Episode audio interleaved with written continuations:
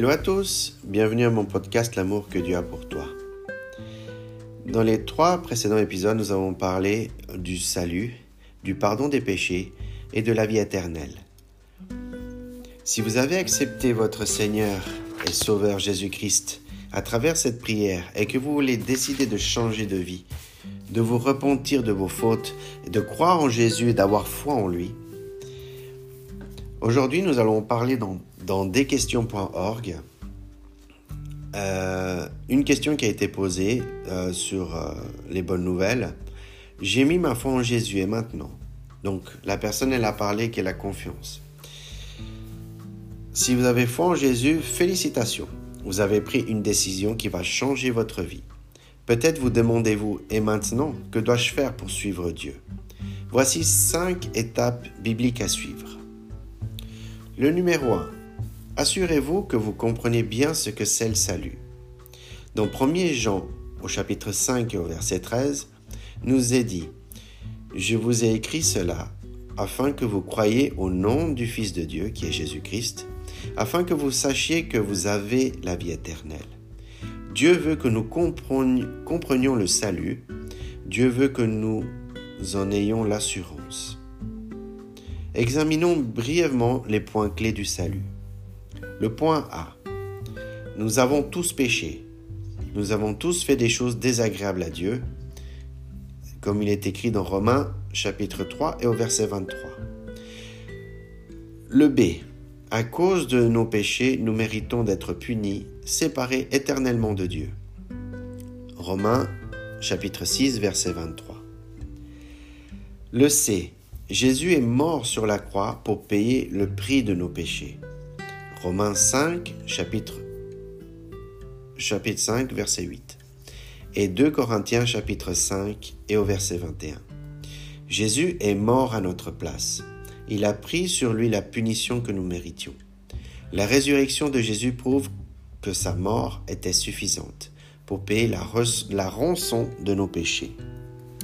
Et à la fin le D, Dieu accorde le pardon et le salut à tous ceux qui mettent leur foi en Jésus et qui croient que sa mort était le prix à payer pour leurs péchés. Dans Jean 3,16, Romains 5 au verset 1 et Romains 8 au verset 1. Voici le message du salut. Si vous avez reconnu Jésus-Christ comme votre Sauveur, vous êtes sauvés. Tous vos péchés sont pardonnés, et Dieu vous promet de ne plus jamais vous laisser ni vous abandonner. Romains chapitre 8 au verset 38 et 39. Matthieu au chapitre 28 au verset 20.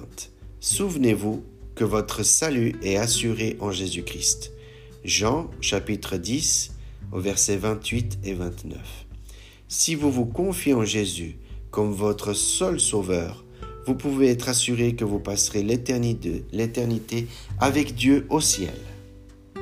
Donc ça, c'est le premier point, l'assurance de bien comprendre le salut.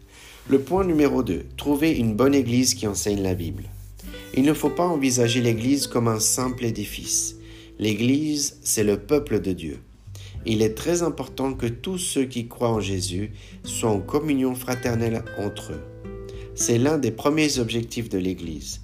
Maintenant que vous avez mis votre foi en Jésus-Christ, nous vous encourageons fermement à trouver dans votre région une Église qui soit attachée à l'enseignement biblique et à parler à son pasteur.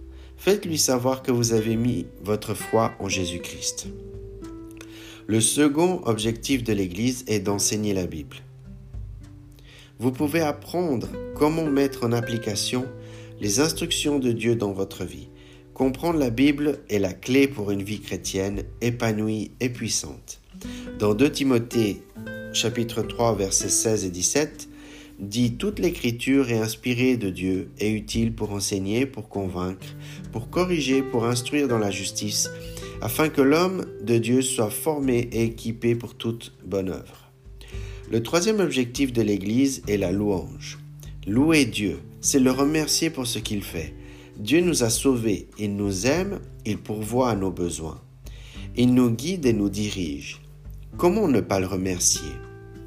Dieu est sainteté, droiture, amour, miséricorde et abondance de grâce.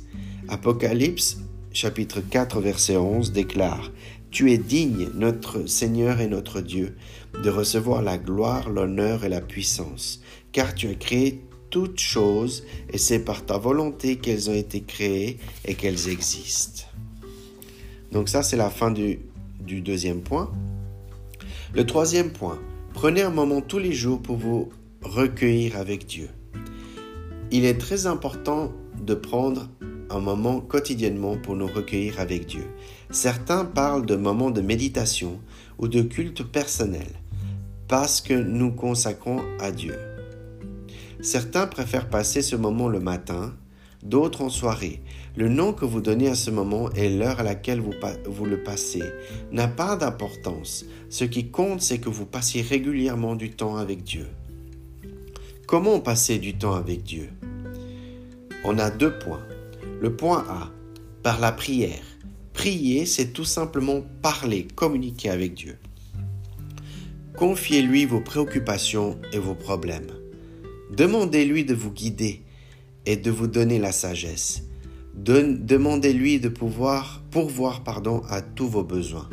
Dites-lui que vous l'aimez et à quel point vous êtes reconnaissant de tout ce qu'il a fait pour vous. C'est cela la prière. C'est une communication entre la créature et le Créateur. Point B. Par la lecture de la Bible. En plus de découvrir la Bible à l'église, à l'école du dimanche ou par les études bibliques, vous devez aussi la lire par vous-même. Elle contient tout ce que vous devez savoir pour vivre une vie chrétienne épanouie. Elle vous donne les mêmes, elle vous donne les directives de Dieu pour prendre des décisions sages, connaître sa volonté, témoigner aux autres et grandir spirituellement. La Bible est la parole de Dieu adressée à chacun de nous.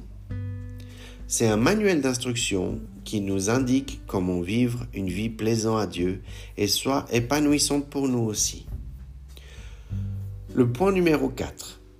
Nouer des liens avec des gens qui peuvent vous aider spirituellement.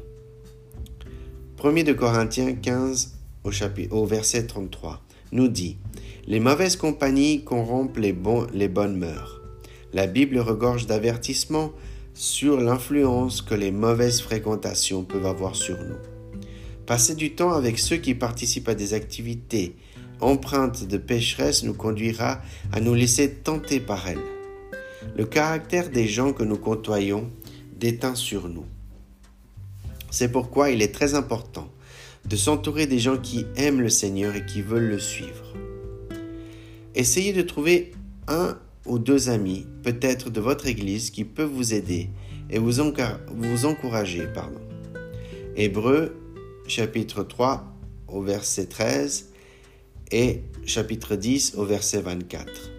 Demandez-leur de vous suivre quant à votre moment de méditation, vos activités et votre démarche avec Dieu.